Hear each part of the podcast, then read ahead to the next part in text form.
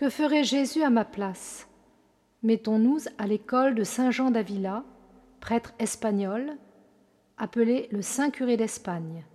Il est né en 1500 et mort en 1569.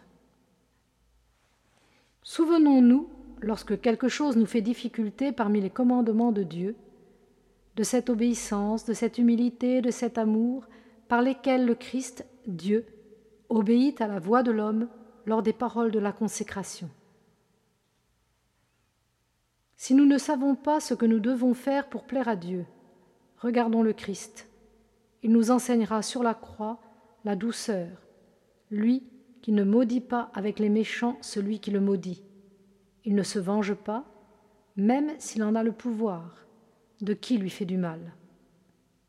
Il méprise l'honneur, la richesse, le plaisir. Pour obéir à la volonté du Père, il s'expose à la croix.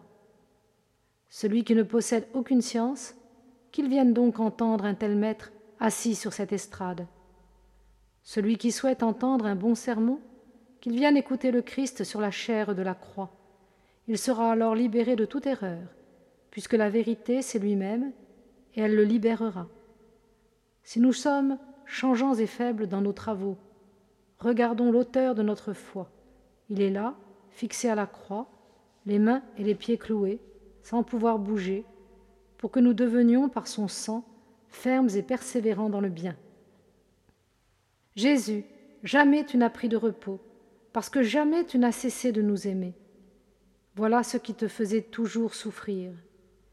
Et lorsqu'ils enlevèrent tes habits, qu'ils te découpèrent sur la croix comme sur une table, c'est une longue robe qui, des pieds à la tête, te couvrit le corps et les mains, ne laissant rien de toi qui ne fût teint de ton sang béni et changé en une pourpre précieuse et resplendissante. La tête par les épines, le visage par les soufflets, les mains par deux clous, les pieds par un troisième, pointe si cruelle pour toi, mais si douce pour nous, et le reste du corps frappé de tant de coups.